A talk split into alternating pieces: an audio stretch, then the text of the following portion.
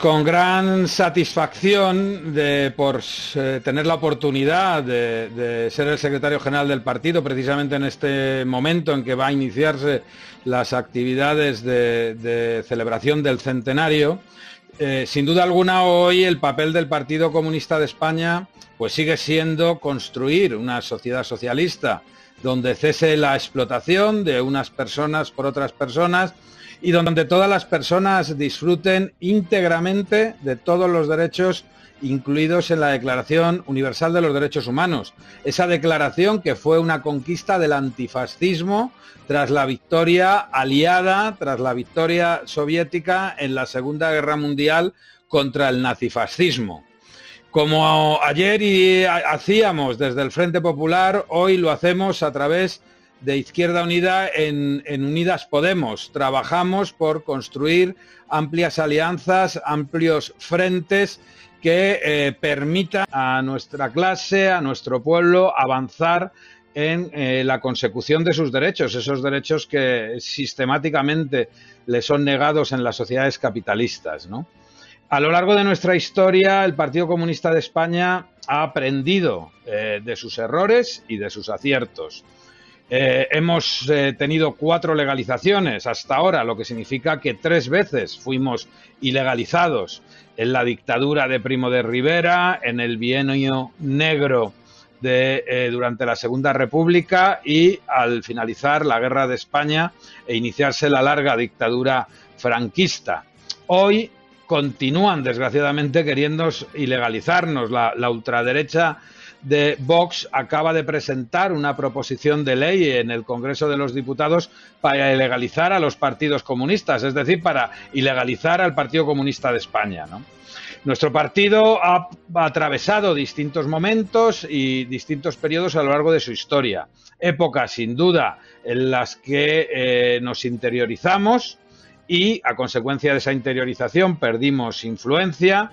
Eh, creo que el ejemplo más evidente pues es ese Partido Comunista de España pequeño que en 1931 cuando se proclamaba la Segunda República la descalificaba por ser una eh, república pequeño burguesa, pero también hemos tenido importantes momentos históricos de apertura hacia nuestro pueblo, hacia la sociedad en la que hemos vivido, donde el Partido Comunista de España ha sido el que ha fraguado las grandes alianzas obreras, las grandes alianzas sociales por el progreso.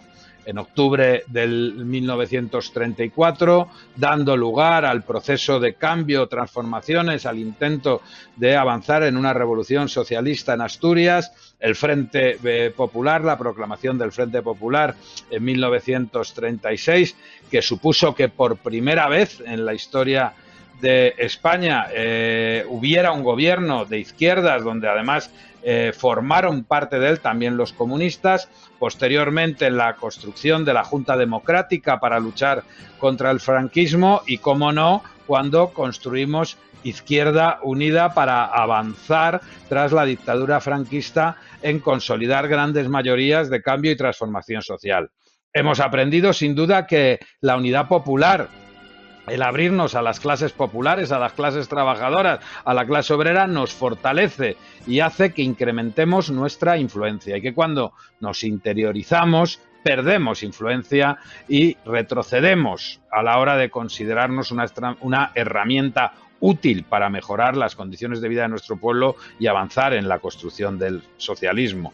Por eso el Partido Comunista de España siempre ha sido un partido volcado en superar el sectarismo y en construir unidad popular, unidad interna en nuestro partido y democracia en nuestro partido es el arma más poderosa de los trabajadores, de nuestro pueblo, de nuestra militancia. Y lo mismo que queremos para nuestro partido es lo que queremos para nuestro pueblo unidad popular, unidad y democracia para todo nuestro pueblo.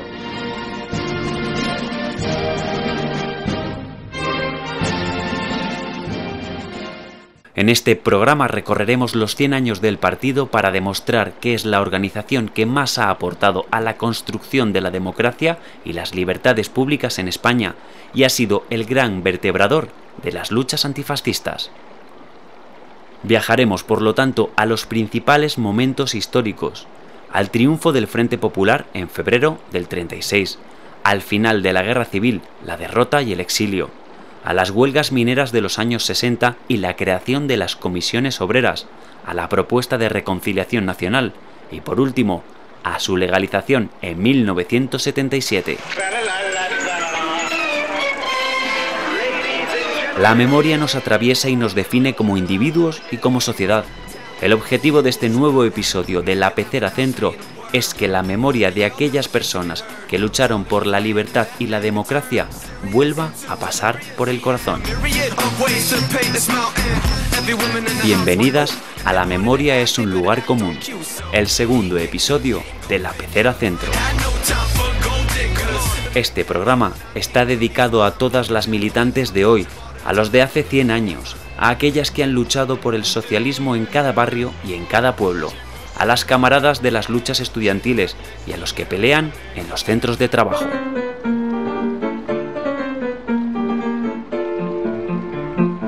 La Pecera Centro, una manera diferente de informar.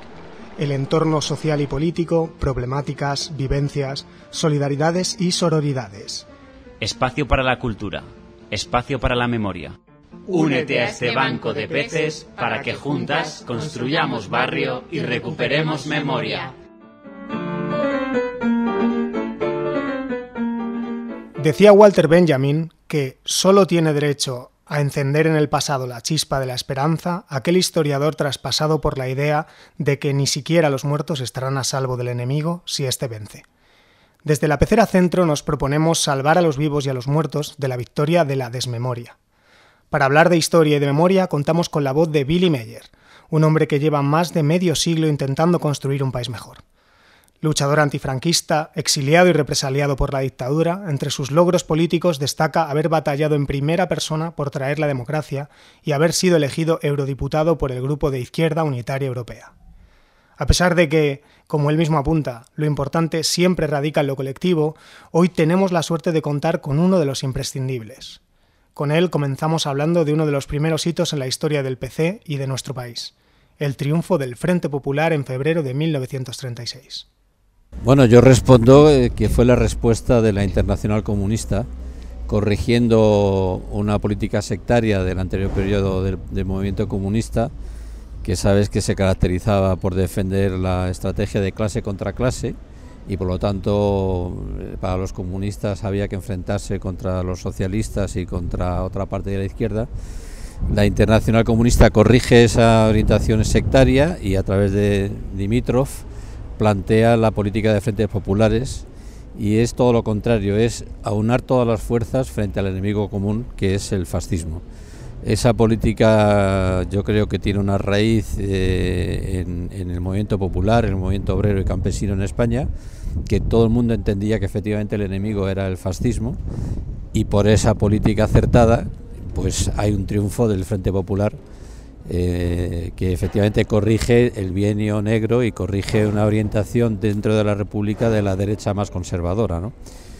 A mí me parece que fue un, éxito rotundo. A partir de ahí, eh, el Frente Popular pone en marcha un programa que intentaba superar todas las asignaturas pendientes del siglo XIX en relación a la, a la tierra, en relación a las élites y a la oligarquía, en relación a la educación, en relación a la igualdad de la mujer.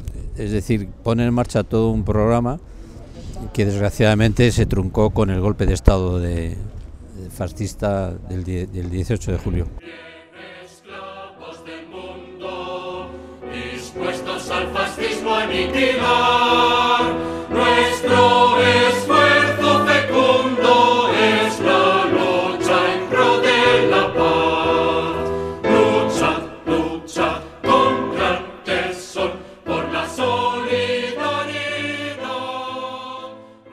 Cerca de medio millón de republicanos se vieron obligados a abandonar el país por motivos políticos e ideológicos durante y después de la guerra civil.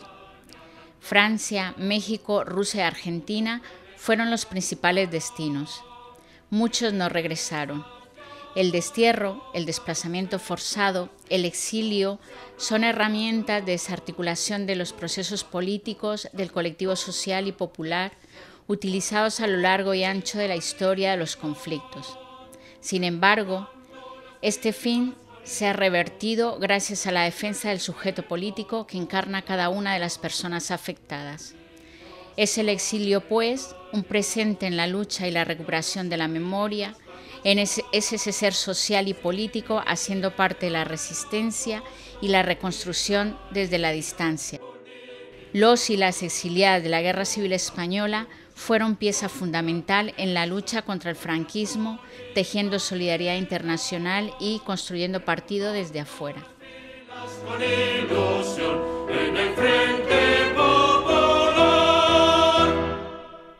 La, derrota supone mm, para la historia de España un paréntesis, un parón de lo que era una, una idea de progreso para el conjunto de la ciudadanía española y con, la derrota, la, inteligencia española se va al exilio. Cuando digo la inteligencia, digo toda la inteligencia, es decir, eh, científicos, eh, médicos, eh, artistas de todo tipo, catedráticos, todo lo mejor que, llevaba adelante un programa de progreso y que, que convertía a la República Española en un referente europeo. Estábamos a la cabeza de la mayoría de, todo lo que significaba el progreso científico, cultural, artístico, pues eh, con, esa, con esa derrota lo que se produce es un retroceso histórico mm, que, que fin, retroceso de 40 años ¿no? respecto a, la tendencia del año, del año 36 hasta el año 78. Y es un drama, pero es un drama que pone en evidencia la voluntad de seguir luchando, es decir, eh, inmediatamente de pasar la raya de los Pirineos, los comunistas, en condiciones mm, dificilísimas, eh, no se rinden y una parte del partido se queda en el interior de España.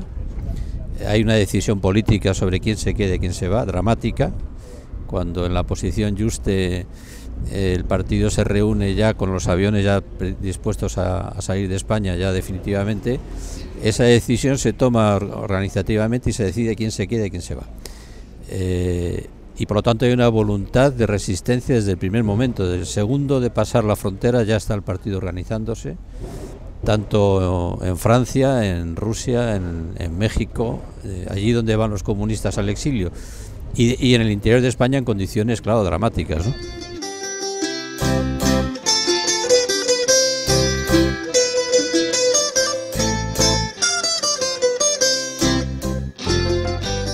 Bueno, yo creo que es el, inicio del fin de la época de plomo, la época de plomo de la represión más dura, eh, pero en los años 60 hay efectivamente ya un repunte muy importante y se produce una, una confluencia entre el movimiento estudiantil y el movimiento universitario eh, y con determinados catedráticos de la Universidad de Madrid y Barcelona con el movimiento de Asturias, la huelga de los mineros de Asturias, donde la mujer juega un papel fundamental. Las mujeres de los mineros juegan un papel fundamental. Las mujeres de los mineros nos estábamos organizando en la clandestinidad, porque ya no podíamos aguantar más. Y entonces ya éramos conscientes que la lucha de ellos era la lucha nuestra también. Manifestaciones hubo sobre todo de mujeres, y cuando detenían a una, las otras iban detrás de ella y metían, metíanse todos en el camión de, de la policía. Íbamos armados de palos, ¿eh? Estábamos dispuestas a todo ya. Ella no, ya no nos daba más 8,80. Una de ellas es asesinada, bueno, producto de las torturas. Y, y, en esa época, efectivamente, las comisiones obreras ya empiezan a aparecer con una estructura definida, con dirigentes en la mayoría de los puntos de España de productivos, en el marco de Jerez, con las comisiones obreras campesinas en toda la parte industrial de Barcelona, en Asturias, en Cataluña, en Galicia, y por lo tanto eh, hay una canción que, se cantaba en aquella época, que hay una lumbre en Asturias que calienta España entera, y es que allí se ha levantado toda la cuenca minera. Dile a tu hermano, dile a tu amigo que se despierte, que lo esperamos, trigal de fuego, taller de trigo, somos los hombres que trabajamos. Somos el viento del fuelle obrero, del campesino, del estudiante. Somos tenaces como el acero, claros y duros como el diamante. Eh, esa era una canción que se cantaba en, toda España porque efectivamente la huelga de Asturias en, en los años 60 permite una confluencia con otras huelgas en el conjunto del Estado español. No hay que olvidar que mm, en esa época, en el 63, Julián Grimao es detenido y es, fusilado en un juicio que también eh, puso en evidencia eh, el, régimen criminal, ¿no? porque frente a la condena de muerte toda la política internacional se volcó para pedir que no se ejecutara esa sentencia, desde el Papa, el presidente de Estados Unidos, todos los presidentes del mundo, en fin, y fue imposible, se ejecutó, pero esa, esa ejecución en un momento de, de, aumento de la lucha popular eh, fue un acicate más para seguir combatiendo y para seguir luchando. Siempre acudimos cuando reclama cualquier esfuerzo nuestro bregar. Somos un río que se derrama cuando nos quieren encadenar. En abril de 1962, en Asturias se enciende la mecha de la huelga minera a causa del despido de trabajadores y la exigencia de mejoras laborales. La huelga se extendió rápidamente a Euskadi y posteriormente al resto del Estado. Más de 4.000 trabajadores unidos por una misma causa. Se sucedieron despidos, represión, encarcelamientos y deportaciones a otras provincias españolas tres meses en que el papel de las mujeres fue fundamental. A pesar del silencio impuesto por el franquismo, la huelga tuvo gran repercusión internacional que la convirtió en el mayor desafío político al que tuvo que enfrentarse el franquismo tras la guerra civil. Ellos te ponían unas cuantas fotografías encima de la mesa. ¿Conoces a este? No conozco. Cada vez que decías que no, hostia que te da bien. Y yo estoy sorda por eso.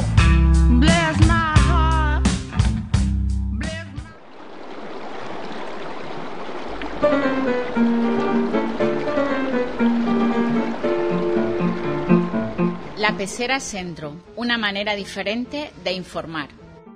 Únete a este banco de peces para que juntas construyamos barrio y recuperemos memoria. Uno de los momentos históricos cruciales para el devenir de la lucha contra la dictadura es la propuesta de reconciliación nacional. Motivada por el Partido Comunista de la Unión Soviética y el mismo Stalin unos años antes, fue un cambio total de estrategia en el contexto de la Guerra Fría. Se decide abandonar la estrategia de la guerra de guerrillas por la idea de una solución pacífica del conflicto sobre la base del entendimiento entre las fuerzas de izquierda y de derecha. El Partido Comunista de España declara solemnemente estar dispuesto a contribuir sin reservas a la reconciliación nacional de los españoles, a terminar con la división abierta por la guerra civil y mantenida por el general Franco. En ese instante el PC se convierte en el partido con mayúsculas, es decir, el partido. Su capacidad para aglutinar prácticamente a todas aquellas sensibilidades políticas que estuvieran por la democracia le convierte en el principal instrumento para derrocar a la dictadura. En aquellos años se forja la leyenda del partido como vertebrador de la lucha antifranquista. Sencillamente el partido. Yo creo que es una decisión estratégica muy importante. Yo creo que hay dos, dos decisiones del partido importantes. En el año 59 el partido decide, por indicación fundamentalmente del Partido Comunista Soviético, de Stalin directamente, de que había que poner fin a la guerra de guerrillas, que la guerra de guerrillas no conducía sino solo a un desgaste de, del partido y que por lo tanto había que plantear la necesidad de abandonar la lucha armada y plantear una lucha de masas eh, yendo donde estaban los trabajadores. Hay un giro estratégico fundamental y es que, y eso Stalin en esa reunión que, que en fin, está, eh, hay constancia de ella y está documentada por parte de los asistentes del partido, de Dolores y de Carrillo y demás, donde viene a decir que allí donde estén los trabajadores, aunque sean los sindicatos verticales y amarillos, hay que estar y los comunistas teníamos que estar ahí. Yo creo que esa política estratégica tuvo el acierto de efectivamente años más tarde, porque las decisiones políticas, el resultado siempre se ve a, largo plazo, es la creación de las comisiones obreras. A partir del sindicato vertical, desde dentro del sindicato vertical, se implosiona el sindicato vertical creando las comisiones. Esa es una decisión estratégica. Y la otra eh, fue también en los años 60 en un comité central que deciden que ya la distinción que había en España, la lucha de clases no se era, era entre falangistas, falangistas vencedores y eh, gente de republicanos perdedores, sino que había que plantear resituar la lucha de clases entre explotados y explotadores. Y por lo tanto hay explotadores que pueden ser gente que ha ganado la guerra y explotados eh, que gente también que ha, que ha perdido o ha ganado la guerra. Es decir, resituar la lucha de clases en sus justos términos. Esa reconciliación lo que planteaba era que, en fin, que lo importante era acabar con la dictadura, que había que plantear acabar con la dictadura, pero en el marco de una política social muy avanzada muy, muy avanzada para situar una democracia en, el nivel más alto desde el punto de vista social. Y por lo tanto, eh, esa política nos permitió también eh, tener un partido, mm, pues desde el punto de vista de la gente que hizo la guerra, un partido que recogía a todos. O sea, eh, yo siempre pongo el ejemplo de, Daniel Lacalle. Daniel Lacalle un camarada técnico del partido que jugó un papel muy importante, su padre era ministro de Franco del Aire, Ministerio del Aire. Y, eso qué significaba, y, cantidad de gente joven, que sus padres habían sido eh, fascistas o falangistas, que se incorporaban al partido, porque ellos veían que efectivamente el partido es el que mejor recogía la necesidad de ir hacia una libertad y una democracia, eh, sin mirar hacia atrás, sino mirando hacia el futuro. Yo creo que eso le dio al partido un, prestigio enorme, ¿no? desde el punto de vista cultural, político, social, y por eso el partido era el partido. O sea, el partido se convirtió en la referencia de la lucha contra la dictadura.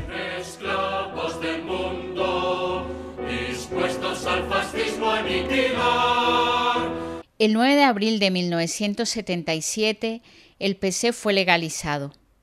Este hito se leyó como una garantía para la democracia y la reconciliación nacional. Atrás quedaron décadas de clandestinidad, guerra civil, encarcelamientos, represión y exilio. El hecho más doloroso se vivió poco antes de su legalización, la masacre de los cinco abogados laboralistas de Atocha, un 14 de enero de 1977. Su legalización supuso una nueva forma de hacer política, un cambio de régimen y muchas contradicciones. Se aceptó la monarquía y la bandera bicolor. Sin embargo, la lucha de clases, el carácter republicano y el antifascismo son bandera del Partido Comunista de España de hoy. Aún resuena la esperanza de que habrá un día en que todos al levantar la vista veamos una tierra que ponga libertad.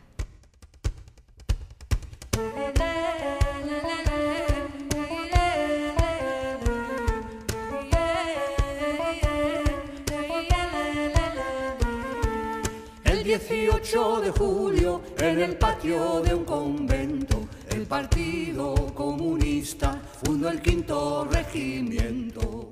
Bueno, yo creo que eh, eh, la transición, eh, la transición que tanto se ha escrito de ella y, y, afortunadamente ahora ya se está un poquito replanteando, ¿no? Pero la transición fue una prueba de fuego entre la voluntad de acabar desde la raíz eh, contra la dictadura y el Partido Comunista puso todo su empeño en que eso fuera así y por lo tanto impulsó durante esos años, eh, desde, desde que muere Franco en la época de Arias Navarro hasta el 77, en ese periodo el Partido Comunista lanza una ofensiva por tierra, mar y aire para que efectivamente acabar Mm, rompiendo con una ruptura democrática con lo que significaba la dictadura, como pasó en Portugal con la revolución de los claveles. Es decir, es una depuración total del Estado. Lo que ocurre es que a pesar de las huelgas generales, a pesar de las movilizaciones eh, que tuvieron como consecuencia frente a los que plantean que la transición fue una cosa idílica, que se resolvía en los despachos, tal, no, la gente caía asesinada, la gente caía torturada, Hubo más procesamientos en el Tribunal de Orden Público proporcionalmente que durante los últimos 15 años. Y por lo tanto eh, durante ese periodo lo que hay es una, una voluntad de romper pero también hay una resistencia por parte de los aparatos del Estado, fundamentalmente del ejército, en donde no se consigue, no se consigue eh, el objetivo que era la ruptura democrática. El Partido Comunista toma nota y efectivamente lo que se hace se, se produce una, una, ruptura pactada, eh, no como queríamos los comunistas, pero sí se consigue una, una constitución en donde los comunistas juegan un papel muy importante para estirar al máximo la correlación de fuerzas que teníamos, ¿no? al máximo. De manera que ahí hay una parte de la redacción de la Constitución que se ve que está ahí nuestro, nuestra redacción. ¿no? Eh, cuando dice la Constitución que toda la riqueza del país se pone al servicio del interés general, que, se procurará el acceso de los trabajadores a la propiedad de los medios de producción, eso está escrito. Eh, de manera que hay una constitución ambivalente, que hay aspectos, lógicamente, que son de la derecha, pero también hay aspectos que, desde, como decía Anguita, Julio Anguita, con la constitución en la mano se podía avanzar hacia una democracia mucho más avanzada. Eh, aspectos negativos, bueno, pues que no pudimos hacer la ruptura democrática. Los aparatos del Estado quedaron intactos, los militares eh, fascistas seguían ocupando altas responsabilidades, la Brigada Política y Social, aunque se desmanteló, se pasaban de un despacho a otro, los torturadores, los jueces del Tribunal de Orden Público pasaban a la Audiencia Nacional, y parte de esa, de esa imposibilidad lo estamos padeciendo ahora, es decir, cuando sacamos adelante el proyecto de la memoria histórica, hay aspectos de esa parte de la memoria que todavía están por resolver, que es la impunidad del franquismo. ¿no? Una anomalía europea porque en, Alemania, en Italia, en Francia, ningún criminal nazi o colaboracionista francés o fascista italiano queda impune, ninguno. Y por lo tanto es una asignatura pendiente que en función de la nueva correlación de fuerzas yo creo que hay que aprobar y que hay que resolver, de manera que eh, la verdad, la justicia y la reparación se tiene que dar como se ha dado en Francia, en Italia o, en Alemania. ¿no? Y yo creo que, en, fin, la Constitución para los comunistas yo creo que fue un avance importante. Cometimos un tremendo error después de ser aprobada la Constitución y es meternos en exceso en la dinámica institucional. El Partido Comunista de España hasta el 77 era un partido fundamentalmente, fundamentalmente instalado en el conflicto social. Cuando digo conflicto social, en la universidad, en, la cultura, en la lucha de clases eh, entre trabajadores y empresarios, estábamos instalados ahí, en el movimiento campesino. Y entonces pasa no solamente en España, sino en general, ¿no? en la izquierda, eh, cuando cuando se ponen en marcha las, dinámicas institucionales, en fin, las elecciones, etcétera, se produce como una, un, movimiento aspirador, es decir, se pone en marcha una aspiradora que te, te, lleva a la institución y te dedicas a la institución y de repente el nexo entre la institución y la calle hay una distancia de tal manera, de tal magnitud, que se empieza a, a replantear la lucha en términos en donde el, enemigo siempre gana. El enemigo siempre te gana porque te llega a un territorio que no es el conflicto social. ¿Eso qué significa? Que, por supuesto no que haya que abandonar la institución, sino que hay que acompañar a la institución con un, un partido muy, muy instalado en el conflicto social. Venga, jaleo, jaleo, suena la ametralladora y Franco se va a paseo y Franco se va a paseo.